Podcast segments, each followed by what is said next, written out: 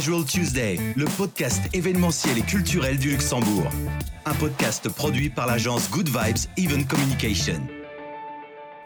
Bienvenue dans un nouvel épisode de Casual Tuesday, le podcast qui traite l'actualité événementielle et culturelle luxembourgeoise. Mon nom est Charles Mays, fondateur de Good Vibes, une agence spécialisée en communication et événementiel au Luxembourg depuis 2018.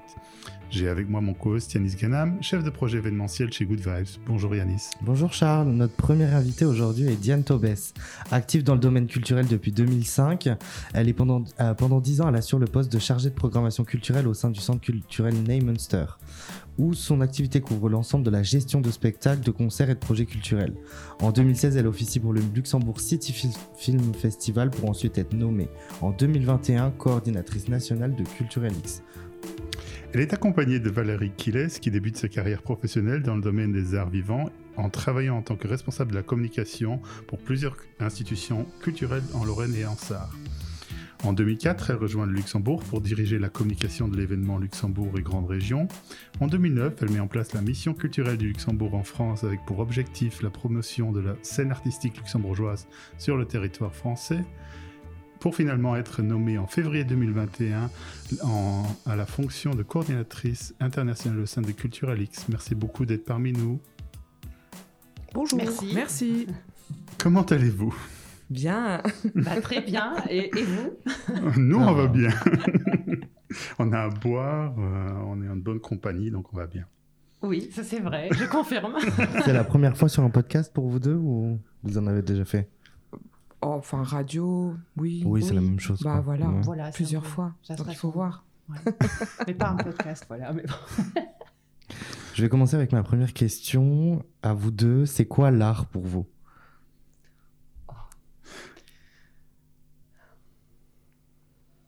Le grand blanc. Mais Oui. non, bien sûr. C'est. L'art, c'est ce qui permet de vivre. Non, l'art, c'est le prisme de la réalité.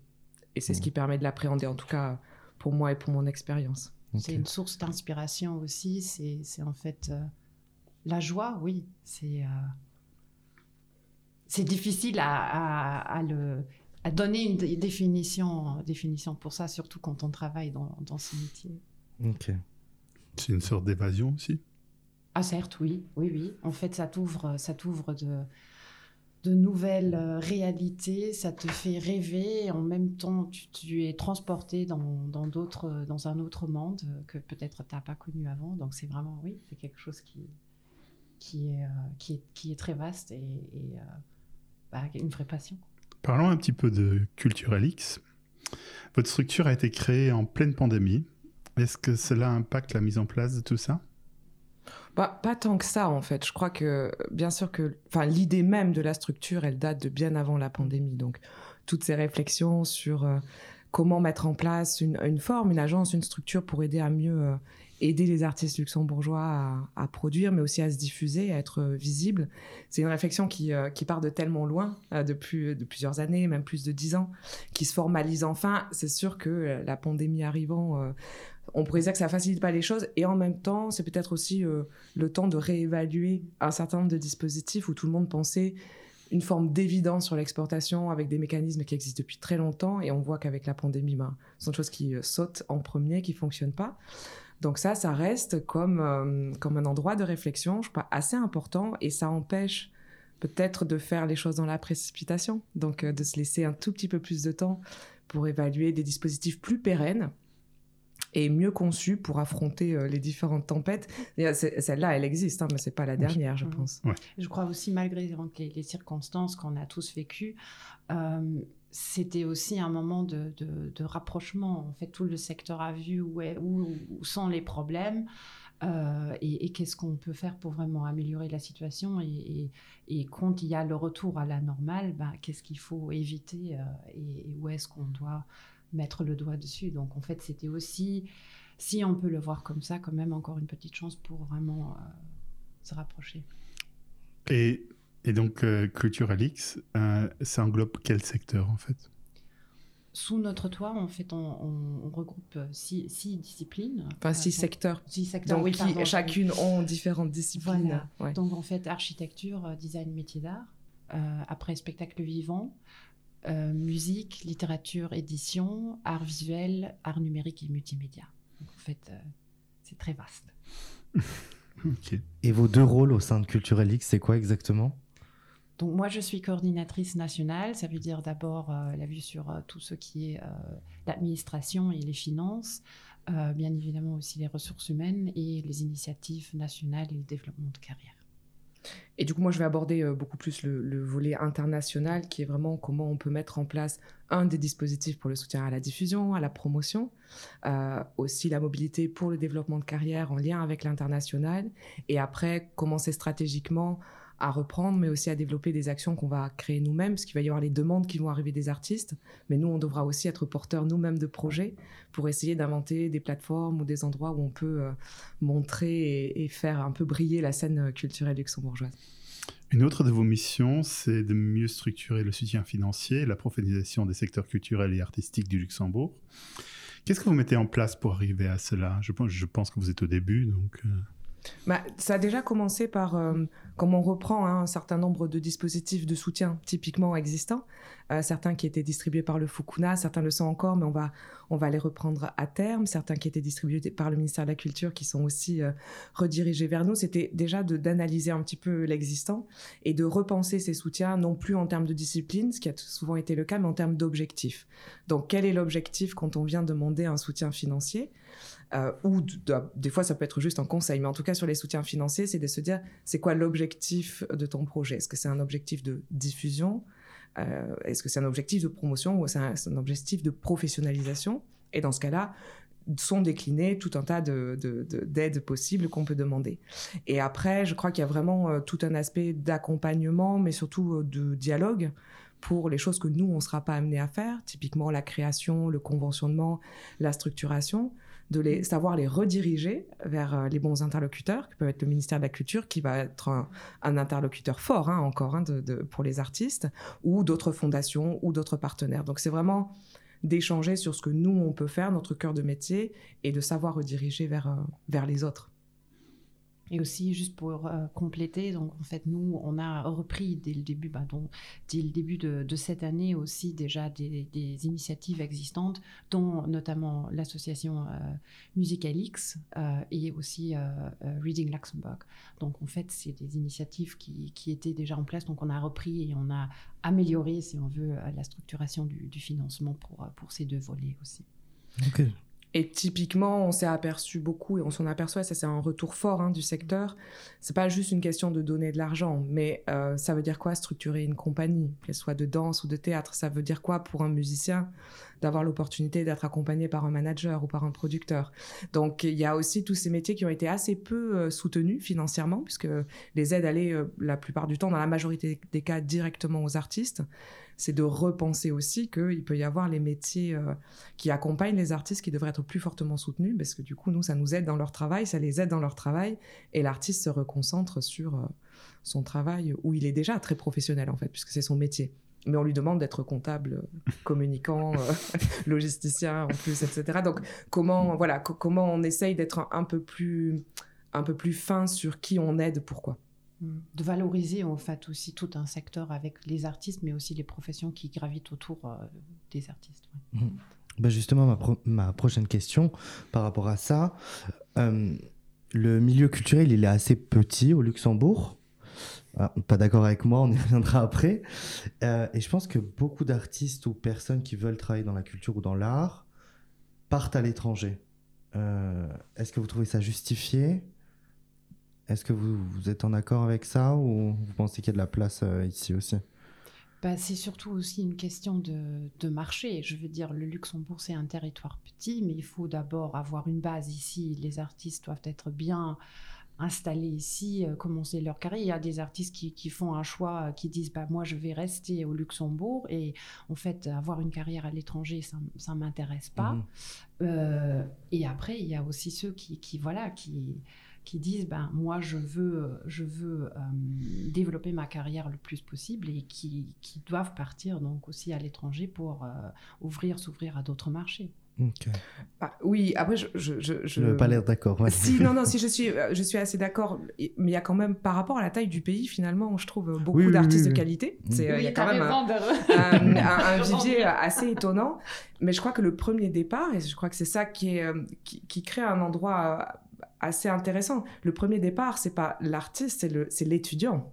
Hmm. Euh, c'est-à-dire, il n'y a pas d'école d'art au Luxembourg. Oui, c'est ça en fait. Euh, il manque. Euh, l'université développe des choses vraiment intéressantes. Le conservatoire est en train aussi de développer des formations à un niveau plus universitaire et, pas juste, enfin, juste étant pas critique, hein, lycée. Mais du coup, on manque de toute cette génération d'étudiants en art dans hmm. n'importe quelle bah discipline. Oui, puisque c'est ceux qui viennent s'installer après. Exactement. Hmm. Mais je crois qu'il y a là où ils ont étudié souvent. Bah, c'est ça. Ou en tout cas, là où ils ont étudié, ils tissent aussi des liens très forts avec des écoles, mais qui représentent en elles-mêmes des esthétiques. Euh, et on va aller soit plus vers la Belgique ou la Suisse ou l'Angleterre ou l'Allemagne.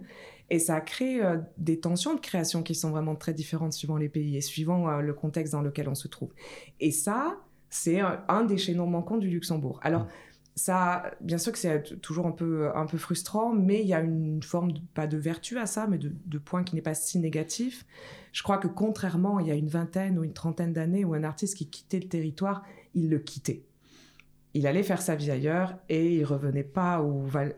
Maintenant, cette fluidité, cette porosité, cette mobilité d'aller étudier euh, à Bruxelles, revenir pour faire un projet au Luxembourg, y rester quelques années, décider finalement de s'installer en Angleterre tout en gardant un lien mmh. avec le pays. Mais c'est aussi des artistes étrangers qui viennent s'installer au Luxembourg, soit parce qu'ils ont rencontré l'amour, soit parce qu'un projet est arrivé. Et du coup, on a une scène, euh, une scène artistique qui est non seulement luxembourgeoise et de par sa formation arrive avec plein d'influences différentes, mais aussi par les artistes d'autres pays qui viennent s'installer chez nous et qui apportent aussi avec un bagage esthétique très intéressant. Donc on ne peut pas parler d'école esthétique luxembourgeoise, mais on peut parler d'une pluralité. Et je trouve que là-dedans, il y a quand même un chemin euh, de création, euh, voilà, qui, euh, qui est là, qui qui, qui, qui, est pas comme dans les autres pays, la notion même de plurilinguisme, la notion de, si on parle de spectacle vivant, d'une capacité de produire en plusieurs langues un spectacle. Mmh. Ça, ça, crée des enjeux qui sont à d'autres endroits, ça crée des esthétiques bien particulières, et je crois qu'on va les voir se formaliser encore plus dans les prochaines années, mais pas dû justement à cette partie universitaire qui est pourtant un endroit, bon, très riche, hein, mais très riche aussi euh, de réflexion critique et esthétique. Et ça, peut-être, c'est un, des endroits qui manque, mais on espère qu'on pourra, pourra aider à soutenir ça aussi. Ouais, vous pensez que dans quelques années, ça sera possible de créer euh, quelque chose de vraiment estampillé luxembourgeois au niveau de l'art ou... Mais est-ce que c'est vraiment utile? Est-ce qu'un artiste doit se balader avec un ah drapeau dans le dos? Pas du tout. Je suis pas, moi, je suis assez réfractaire à ça. Je crois que la notion d'être un artiste luxembourgeois, c'est euh, d'avoir envie d'être en écho avec la mm. société dans laquelle on se trouve, qu'on y habite ou qu'on n'y habite pas. C'est de créer du lien et avec une société et avec un corpus et avec des institutions. Euh, après, je crois que l'enjeu pour nous, c'est de, de, trouver les moyens pour que l'artiste puisse mm. vivre de son métier, qu'il puisse se diffuser, si on fait bien notre travail l'artiste il dira naturellement qu'il est luxembourgeois. Euh, et de façon très organique, on reconnaîtra à l'international la grande qualité des artistes luxembourgeois. Mais je crois que ça, ça arrive assez naturellement si on fait bien notre travail pour les artistes sans penser en premier lieu au drapeau. Certains ne seront pas d'accord avec moi, mais, euh, mais j'y crois fortement. Et les artistes bien accompagnés sont très à l'aise au fait de dire qu'ils sont euh, luxembourgeois et très contents aussi de ça. Mais je crois que c'est très pertinent ce que tu viens de dire. C'est en fait justement ça, de donner des perspectives et des opportunités. Et comme ça, tout se crée autour. Donc euh, c'est effectivement, effectivement ça. Luxembourg a découvert, euh, je crois en 95, euh, son âme culturelle. où Luxembourg était capitale européenne de la culture. on a vu avec, avec cette année culturelle, plein d'institutions culturelles se développer à un point où il y avait plusieurs manifestations intéressantes où on aurait pu aller, euh, euh, on aurait voulu aller le même jour. Est-ce qu'on n'en a pas trop d'institutions culturelles pour le petit pays, pour euh, le public qui a? Ou est-ce qu'il faut, est qu'il faut peut-être qu'on qu'on redéfinisse certaines institutions autrement? Je crois qu'il faudrait regarder, j'ai pas les chiffres, hein, mais parmi les sondages, je sais pas combien de pourcentage de la population va réellement, participe réellement à des événements culturels. C'est-à-dire que la marge de progression est absolument énorme en termes de vivier de public qui ne se sont pas pour l'instant euh, considérés ou euh, adressés par les propositions. Donc je crois qu'il y a déjà du travail et de médiation, c'est des projets hein, que, dont le ministère aussi a bien conscience, les institutions ont bien conscience, mais du, le public, il n'est pas épuisé en fait. il, y a encore, il y en a encore sous le pied pour essayer de dire il y a d'autres publics qui sont peut-être jamais franchis ce musée ou ce théâtre ou cette institution. C'est du boulot, faut le faire, mais, mais en tout cas, il y a, il y a ça. Et après, je vais laisser parler Diane, je, je monopolise un peu la parole. Mais je, juste, juste pour une chose, euh, moi je suis arrivée au Luxembourg en 2004 et effectivement il y a cette espèce de mythe qui est euh, la culture commence en 95. J'ai pas dit ça. Non, mais c'est de, de, de fixer. C'est un des sujets favoris. C'est un. Mais non, mais parce que c'est. C'est pour ça que je l'ai dit. Ça, ça, empêche aussi vraiment de réfléchir que des créateurs, il y en a eu bien avant 95, des artistes bien avant 95, des artistes intéressants, des artistes qui sont allés à l'international, de ne pas penser le 19e siècle, par exemple, de ne pas penser euh, le début du 20e siècle. Et ça, je crois que nous, on en, enfin, moi, personnellement, je suis d'une grande curiosité. Et alors, et plus j'avance en âge, plus je considère qu'il faut aller rechercher très loin les origines euh, de là où on en est maintenant. Et c'est pour ça que j'ai j'ai travaillé aussi pour la capitale européenne de la culture, celle de 2007. Hein, et c'était vraiment le, le, discours que je m'étais totalement approprié, de dire, oui, ça a un peu commencé en 95, jusqu'à ce que je me dise, mais quoi, est-ce qu'il y a les dragons là, juste avant, ou que, Terra Incognita? Et en fait, c'est pour beaucoup Terra Incognita. Et, et ça, c'est un, un, champ de recherche euh, vraiment passionnant. Mm. Mais pour moi, c'était plutôt du côté du public, parce que je pense que le public a découvert la culture en 95. Parce que en fait, c'était un truc qui était qui était médiatisé à, une échelle euh, qui était jamais là, mais euh, du point de vue artistique, je pense qu'on en avait déjà avant. Euh, il y en avait bien avant, mais c'est juste par rapport au public. Mm. Et c'est vrai aussi qu'après 95, c'était en fait la oui, la naissance de beaucoup d'institutions qui sont installées ici au Luxembourg, bah, qui, qui, sont venues. Donc, euh, c'est vrai ce que tu dis que bah, je comprends cette réflexion de ta part, quoi. Si on regarde, elles ont quand même trouvé leur place, hein, les institutions. Quand on regarde, mais, c'est sur la durée, comment on construit aussi une, une, une identité d'une institution. On voit aussi qu'il y a euh, toute une génération de directeurs d'institutions hein, qui, euh, sont, qui arrivent et qui sont en train d'arriver et qui ont une capacité à définir une programmation spécifique à l'endroit où il se trouve. Et il y a de la place pour un Königsbundermammer et euh, les théâtres de la ville et euh, la Kulturhaus Meersch. Parce que les programmations, elles parlent aussi à des publics différents, dans des langues différentes, avec des spécificités différentes, avec des moyens qui, peuvent être différents. Le rapport à la scène locale aussi est différent suivant les institutions. il, y a, certainement encore du travail, mais je sais pas, personne ne se plaint à Paris qu'il y ait 5 euh, ou 2000 événements par jour, en fait. Moi, moi c'est plutôt, encore une fois, du, point de vue du public, si je vois sur une soirée trois concerts euh, super intéressants où j'aimerais aller, qui sont tous la même date, ben. Comment fait-on Voilà. Non, mais tant mieux, au moins ça laisse le choix et, euh, et ça enlève le il y n'y a rien à faire. Et moi, je trouve c'est bien, en fait, de ne pas savoir où aller en premier, à la limite. Je préfère. Et ça, je crois, c'est aussi euh, le cas pour d'autres capitales ou d'autres villes où en fait il y a un choix, donc il faut prendre son choix, il faut faire son choix pour euh, pour les différents, bah pour l'offre l'offre culturelle, mm. c'est sûr. Oh, un peu de frustration, c'est pas mal. Oui, mais mais il y a encore des gens qui disent il y a absolument rien à faire au Luxembourg. Alors ça, ça mm. toujours ça m'épate parce que bon, enfin tous les soirs on peut aller voir quelque chose. Bah oui. À peu près. Oui, beaucoup moins qu'il y a des années. Bah, ça, il y a quelques années où, en fait on a dit mais l'offre bon culturelle ça laisse à désirer je trouve que là maintenant quand même l'écho est plutôt plutôt bien que les gens ils disent bah oui vraiment il y a quelque chose qui se passe et, on a un, choix incroyable si c'est théâtre, musique, danse. Ouais, et puis il y a des scènes indépendantes aussi. Il faut regarder ce que font les collectifs. Enfin, il y, y, a vraiment mm. beaucoup, beaucoup de choses. Il y a des viviers encore. On n'a pas, moi, j'ai pas tout découvert. c'est ça qui est excitant, je trouve.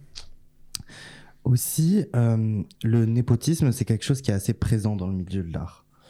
Et du coup, ça, pour certaines personnes, c'est un milieu qui est fermé ou qui semble fermé. C'est quoi votre avis là-dessus? Bah, il y a beaucoup d'études qui le, montrent. Ça dépend aussi des disciplines artistiques. Hein. Mmh. On parle, il y a vraiment des, des, Alors, je connais moins, la... enfin, je connais la situation Luxembourg, mais il y a eu pas mal d'études, notamment en France, euh, par rapport à, la profession des parents des artistes, Mm. par exemple. On voit que dans le milieu musical, typiquement musique classique, il y a souvent, souvent des fils de profs, ou, euh, donc pas vraiment. Après, dans le théâtre, par exemple, on arrive aussi à euh, des sphères plutôt bourgeoises, parce que comment euh, on arrive à financer les premières euh, années euh, de euh, en cachés fait, et non ouais. cachés, etc. Euh, Donc ça, je parle pour le territoire français. Il y avait des, des études assez intéressantes sur ces questions-là. Ça, c'est un enjeu. hein. C'est euh, une réalité. C'est euh, l- avoir les moyens de créer, c'est avoir. euh, Alors, il y a des moyens financiers qui peuvent être aidés par l'État, mais comment, comment on commence? Comment on commence quand on n'a rien? Et pour autant, il y a des artistes qui arrivent sans venir de familles richissimes euh, et, euh, et de familles plutôt de la classe moyenne euh, et qui sont. Bah, surtout les, depuis les dernières années, je pense avec Instagram et tous les le- la vague de l'inclusivité, de, de toutes ces choses-là. Bah ça, Mais, ça ouvre beaucoup. ouais. Et puis après, il y a la force de travail. Hein. C'est pas Mm. forcément plus facile. Si, si on a une, une famille aimante et acceptante, même avec pas beaucoup de moyens, ça permet de pallier les choses. Mais effectivement, l'investissement de départ financier, il est tel que ça peut réellement fermer des portes à certains artistes parce qu'il faut bien vivre au quotidien. Et donc, du coup, le choix de la ville où on étudie, le choix Mm. de la ville où on vit, par rapport au loyer, par rapport au euh, deuxième, troisième, quatrième boulot, ça, ça, ça, ça, ça pose des questions. Euh, et le Luxembourg n'est pas Oui, très attractif par rapport à ça, en tout cas en termes de justement loyer. dire, c'est Ouais. les retours qu'on a aussi des, Oui, des artistes et professionnels qui travaillent dans le secteur. C'est surtout ici, bah, le coût de vie, euh, c'est énorme. Donc oui, il faut, Mm. il faut euh, travailler pour, pour gagner sa vie et, et, bah, avoir. Et il y a des choses qui sont faites par rapport à ça au Luxembourg pour essayer d'at- d'attirer des artistes euh, qui viennent de mi- milieux plus euh, défavorisés, entre guillemets. Ça, je Ah, sais je pas. Je sais qu'il y a, alors plus généralement et plus globalement, quand même, une réflexion, elle, elle est dans le temps, puisqu'il y a eu plusieurs refontes hein, du statut de l'artiste, euh, de l'intermittent, de reconsidérer un peu des choses. La APL, euh, notamment, euh, l'Association des artistes plasticiens luxembourgeois, a énormément œuvré euh, pour faire évoluer le statut. Donc, il y a un peu de lobbying Mhm. par rapport à ça. Il y a aussi euh, la notion même de cachet. De ben, fair, fair payness, enfin, comment, co- fair- oui, comme payment, comment, comment on, on- on rémunère de façon euh, juste euh, les artistes. Ça commence par ça aussi, hein. c'est pas juste euh, distribuer des aides, mais si on fait une production, est-ce qu'on paye correctement les gens à un salaire euh, digne? Et après, je crois que ça, c'est des discussions, c'est mais avec les villes, avec les communes, avec le ministère, ben, c'est là, mais il y a quand même une pression immobilière. Mais c'est comment on trouve euh, des endroits, comment on peut pousser les murs pour faire des loyers euh, euh, très, euh, voilà, très bas. oui. L'exemple du 1535 euh, Voilà. à Differdange, le Ah. Creative Hub, Mm. c'est assez fantastique. Je ne sais pas quel est le prix du mètre carré euh, euh, chez elle, chez Tania Brugnoni, mais c'est très peu. Et ça permet à beaucoup de créatifs, alors on est vraiment sur les industries culturelles, mais ouais. d'investir dans peu dans du loyer, Ouais. ce qui leur laisse vraiment une marge de manœuvre pour euh, investir dans la production. Donc ça leur, euh, donc il y a des initiatives comme ça qui permettent d'avoir de la surface de travail moins chère, mais c'est encore à développer. Ok. On a vu aussi, on a vu aussi se démocratiser une nouvelle façon de consommer l'art avec euh, l'arrivée des digitales. Quel est votre point de vue là-dessus? Ça, bah, ça a son pour et contre. En fait, euh, avec les nouveaux formats qui ont été créés, euh, les, spectateurs ont la possibilité de consommer l'art, euh, la culture par un, seul clic. Mais derrière, ça pose aussi les questions de, des droits d'auteur, de la rémunération des auteurs, aussi de la durabilité de, de, de, voilà, de comment présenter maintenant la culture, euh, les spectacles euh, autour et comment euh, définir toutes ces choses-là pour, pour un futur proche. Je veux dire, on a, on a maintenant d'autres moyens, des, des formats qu'on a développés auxquels on n'a pas pensé avant cette pandémie. Mais je crois qu'il faut quand même faire attention. Et les spectateurs, de toute façon, ils, ils cherchent quand même le contact euh, live avec les artistes, les musiciens sur scène. Donc un, un retour là en live, de toute façon, c'est c'est- voilà, c'est ce qui Enfin, va- on en a besoin. ouais. Ah bah oui, absolument. Après, ça D'ailleurs, on le voit, hein, ça commence déjà tout doucement avec les, les événements Covid-check euh, et on voit que le public euh, a faim et a besoin de, de revivre cette expérience aussi en commun avec, avec d'autres gens autour. Mais ça fait vraiment franchir des caps. Il y a l'aspect médiation qui est intéressant, et c'est-à-dire euh, accès aussi pour un public plus éloigné. On s'est rendu compte que Des gens allaient peut-être un peu checker les collections qui étaient mises en ligne. Donc ça, ça peut-être on peut encore même améliorer la présentation de ça. Mais euh, pour le coup, ça peut vraiment être un outil euh, dosé euh, par curiosité voilà, aller voir telle ou telle chose. Après, notamment pour les arts plastiques ou les arts visuels, le rapport à l'œuvre, il est quand même très physique. Donc euh, l'image, c'est bien, mais à un moment, euh, aller le voir sur un mur, c'est quand même mieux.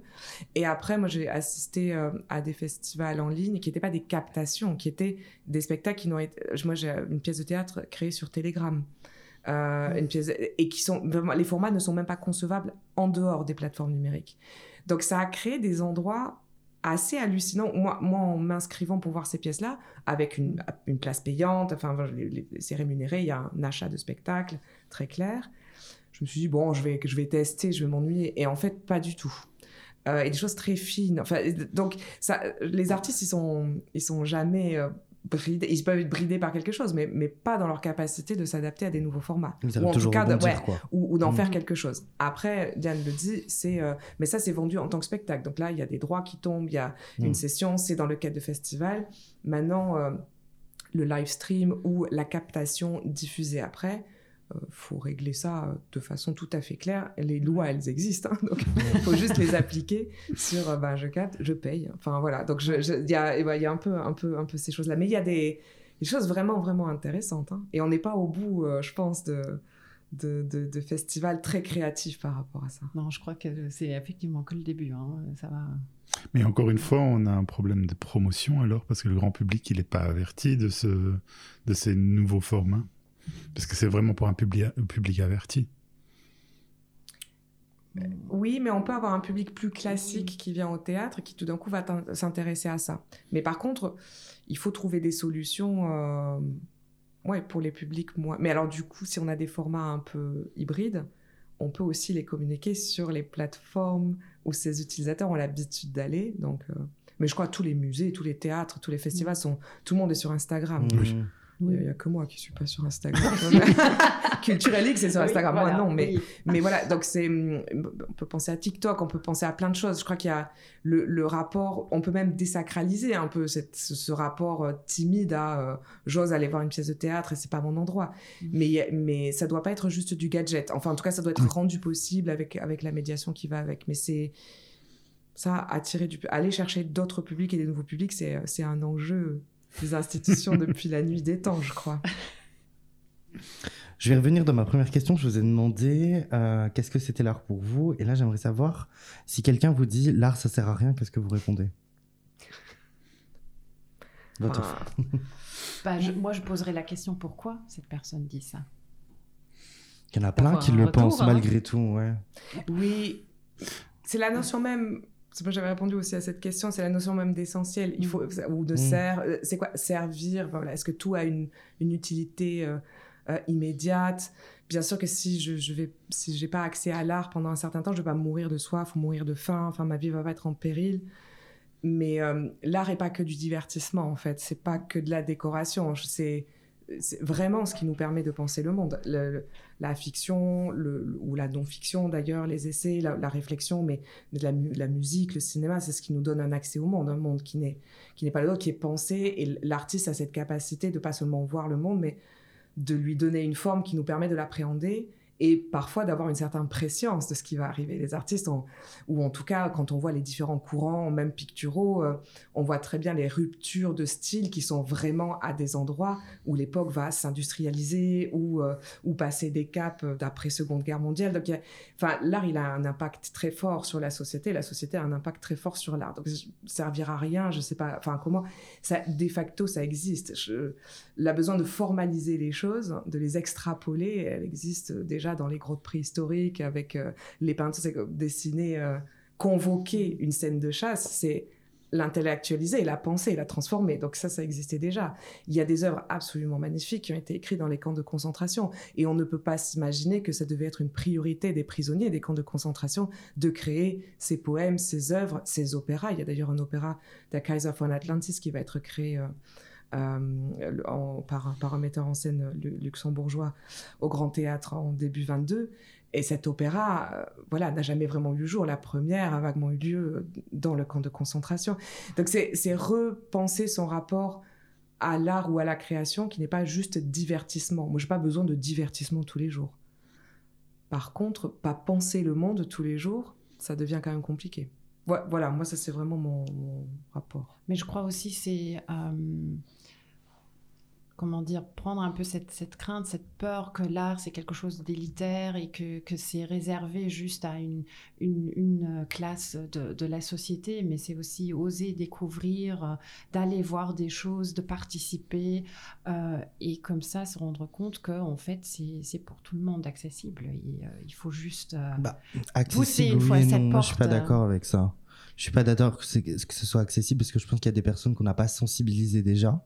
Et je pense qu'aussi l'accès à la culture, ça a un coût que pas tout le monde peut se permettre. Oui, non, mais moi je deux crois, choses, euh, là il faut commencer en fait déjà dès le tout petit ah âge euh, avec les écoles, euh, en fait pour, mm. pour aussi, oui, éviter cette crainte de dire mais c'est quelque chose dont moi je vais rien comprendre. Mm. Et ça, ça doit se faire, ça va, doit se faire avec un, bah, dès, dès, dès, le tout petit mm. âge. après, oui, non, moi je vois pas de, de non, les, je suis d'accord. Les enfants, c'est les, les, premiers à capter. Et puis les enfants sont des, spectateurs très pointus. Et ah très critiques. Hein. Et très critiques. Et, je pense que, oui, et sans prisme social, en oui, fait. voilà, voilà. C'est un enfant, on le met devant une exposition d'art contemporain, il va réagir, il va dire des choses, il va trouver des choses rigolotes, il va trouver des choses moches, il va trouver des choses très belles, il va être interpellé. Je suis allée souvent avec des, mes neveux, mes nièces depuis le tout petit âge, voir plein d'expositions. Mm. Euh, et c'était un vrai bonheur à chaque fois. Mais Alors on peut se dire, quoi. Voilà, oui, c'est ça. Mm. Et on peut dire, ok, ils ont de la chance parce que Tata les amène voir des expositions un peu partout. Mm. Euh. Et donc ça, bien sûr. Donc si soit la famille le fait, et c'est pas toujours le cas, mm. pour tout un tas de raisons, hein, qui sont pas forcément, euh, c'est pas, pas la faute des familles. Mais, mais, du coup, l'école, l'éducation, elle a un rôle énorme à jouer, et la culture n'a pas de place centrale, jusqu'à preuve du contraire, dans l'éducation. Ben, c'est ça, surtout que vous parliez justement de, de, créer des écoles. Au lieu de créer des écoles, il faudrait déjà peut-être intégrer l'art à l'école un peu plus. Ah oui, en plus, je ne veux pas forcément qu'il y ait d'écoles d'art créées au Luxembourg, c'est peut-être un peu petit, mais par contre, il faut que l'art entre plein de création. moi, j'ai étudié en France, à part les cours d'art plastique pourris, on peignait des peluches. Non, mais vraiment. Moi, c'était le cours de flûte. Bon. oui, euh, voilà. Enfin, c'est pas de la sensibilisation. Enfin, je veux dire, j'en ai rien ressorti. Euh, voilà quoi. Et la sortie aussi, c'est-à-dire il y a le cours, il y a l'histoire, et puis il y a le fait d'y aller. Donc si on y allait, si on y va euh, avec l'école tous les ans avec un programme, musée, théâtre, mm. cinéma, mm. danse, et qu'on fait ça toute sa scolarité, ça devient plus facile en tant qu'adulte de s'imaginer y aller. Et après, il y a le prix euh, de la culture, bien sûr. Qu'est-ce que ça coûte? Euh, dans différents pays, mais, dans différents pays, il y a différents dispositifs. Il y a le pass culture, il me semble, au Luxembourg. Euh, qui donne aussi accès à des familles à très peu euh, moyens ou à faible moyens. 2,50 euros. 1,50 euros. Voilà.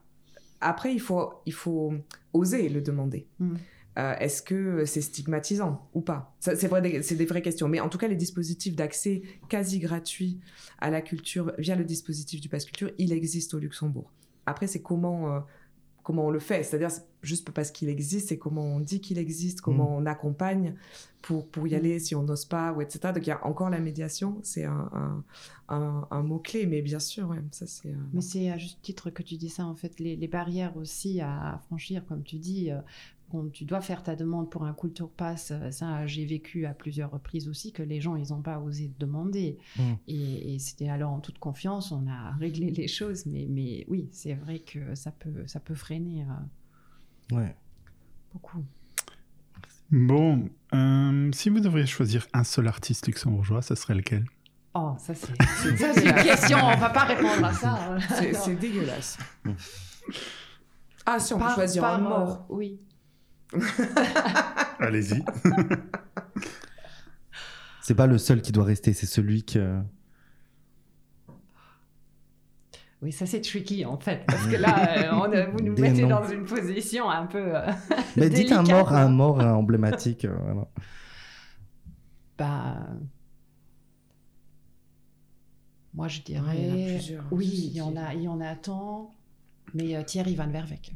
Ok c'est quand même quelqu'un qui a, qui a formé euh, en tant qu'acteur euh, la scène euh, culturelle d'une manière très, très spéciale. Ouais, pour rendre un petit hommage à Bert Thys, qui est quand même cet artiste absolument fantastique. Il a fait quasiment la plupart de sa carrière hors du Luxembourg. mais voilà, penser l'art contemporain, penser la société à travers mm. et avec l'art de façon très militante. Lui, c'est un artiste très intéressant. Il a eu une très belle exposition rétrospective au, au, Moudam. Voilà, ça, ça fait partie quand même euh, ouais, des artistes qui nous aident à penser le monde, en tout cas notre relation euh, à lui. Donc euh, voilà. Après, il y en a, il y en a plein d'autres. pour les vivants, hein. on va pas commencer hein, parce que là, on va plus s'arrêter. Bon, je sais pas combien de temps vous en avez, hein, mais oui. je, vais, je vais rebondir un petit peu là-dessus. L'artiste luxembourgeois qui, selon vous, mérite le plus de, mérite plus de visibilité? Le plus ou plus? Non, plus. Plus. Un jeune. Un jeune qui a plein, selon vous, qui a un espoir du Luxembourg. Oh là, il y, en a, il y en a beaucoup. Et... C'est peut-être quelqu'un qu'on n'a pas encore vu. Ah, oui. joliment évité. qui doit nous contacter après par la suite. Donc vous trouverez les liens dans le... Et le numéro de téléphone, euh, voilà www.culturelx.lu. La dernière œuvre qui vous a le plus touché Peu importe de, de, n'importe quoi, musique, tout. Film. Bah, moi, c'était l'exposition de William Kentridge au Moudam. Je ah, dois dire, là, j'étais. Euh, c'est non pas voilà un, artiste luxembourgeois, hein, mais euh, ça m'a ça m'a marqué euh, fortement. C'était d'une beauté même que le sujet est très, euh, très cruel en fait. Mais ça, ça c'était... Euh, oui, je trouve même pas de mots pour... Euh, pour Bon, moi, ma vie est jalonnée d'œuvres qui, qui m'ont bouleversée, mais moi, je retiens vraiment une, une, installation au Palais de Tokyo, à Paris, de l'artiste allemand Tino Segal, où on est au-delà de l'artiste plasticien, puisque ce sont vraiment que des performances dans tout le palais de Tokyo, avec des choses très douces, très belles. Enfin, moi, ça a été comme une espèce de, thérapie absolument incroyable. Je suis allée voir quatre fois l'exposition, participer aux performances, parce qu'il y a des choses aussi participatives. C'est comment, euh, comment on entre dans un univers et que tout, l'esprit, le corps, euh, l'âme, est, complètement euh, entouré par les performeurs qui sont là. Donc ça, c'est ouais, c'est pour moi une, une très, très, très belle expérience. Ok. Et on arrive déjà à la dernière question que je pose à tous les invités. Je voulais savoir si quelqu'un vous dit euh, plus tard, je veux faire comme toi. Qu'est-ce que vous répondez? Le même métier que toi Un conseil Travail. Travail. Bah ouais, c'est beaucoup de boulot. Oui, mais il faut aussi toujours aimer ce que tu fais. Hmm. Donc en fait, si, si c'est vraiment ta passion, vas-y. Écoute pas trop ton entourage parce qu'on va certainement dire oh non ça va pas aller ou tu vas pas y arriver. Donc, tu ne peux pas apprendre un vrai métier. Oui, ça, on a, dans la culture, c'est une phrase qu'on entend beaucoup. Euh, mais oui, vraiment, si tu, si tu as la patience, petit feu pour ça, vas-y, tu vas y arriver. Ça, c'est clair. Et après, d'une manière ou d'une autre. J'ai des fois été étonnée de voir des gens dire ah, je veux faire ton métier, comment tu y arriver Et je me dis, tu es spectateur, tu vas voir des choses et de me rendre compte que non. Mais c'est bizarre. Euh, je lui ai dit, bah écoute, euh, va travailler ailleurs. Parce qu'en fait, moi, je comprends pas si, euh, si on n'est pas soi-même spectateur mhm. passionné. Enfin, je sais pas, moi, l'expérience de spectateur, c'est ce qui m'a amené à, à l'endroit où je suis. C'est qui cette personne je, veux être, je veux être là, à cet endroit-là, voilà, où mhm. moi, j'ai commencé à travailler dans un théâtre parce que j'avais pas les moyens de m'acheter toutes les pièces de théâtre que je voulais aller voir en tant qu'étudiante. Donc, je me suis dit, bah, tu vas travailler dedans en tant que stagiaire et tu auras tu auras un accès gratuit à, un abonnement. Il y a aussi ces motivations-là qui sont euh, très très claires. Donc, je sais que l'accès à la culture, euh, pas pour tout le monde, je, je, l'ai vécu Il y a des aussi. Moyens, ouais. Euh, donc voilà, mais sinon, tout le monde doit pas faire un stage dans un théâtre pour pouvoir avoir, aller voir des pièces, mm. hein, ça c'est clair. Mais, mais je sais que c'est une difficulté, qu'on ne peut pas avoir toujours accès à tout et que c'est injuste et qu'on n'est pas forcément pauvre, mais, mais qu'à des moments c'est trop cher une pièce de théâtre. Surtout certaines, qui, il y a des prix qui peuvent s'emboler en fonction des Exactement, ouais, voilà. Euh, mais c'est oui, je crois que si on n'est pas soi-même spectateur, ou en tout cas si on si on n'a pas envie de créer cet endroit entre le public et une œuvre, parce qu'en fait c'est ça, hein, c'est de ça qu'il s'agit. Oh, je sais pas, il faut, faut, faire autre chose, je crois. Ok, merci.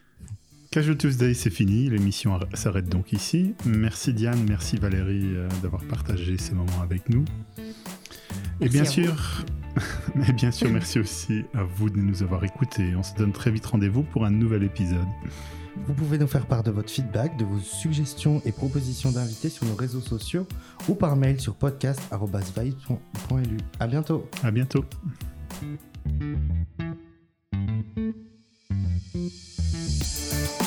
Vous pouvez nous retrouver sur les réseaux sociaux goodvibes.event pour Instagram et Good Vibes Event Communication pour LinkedIn.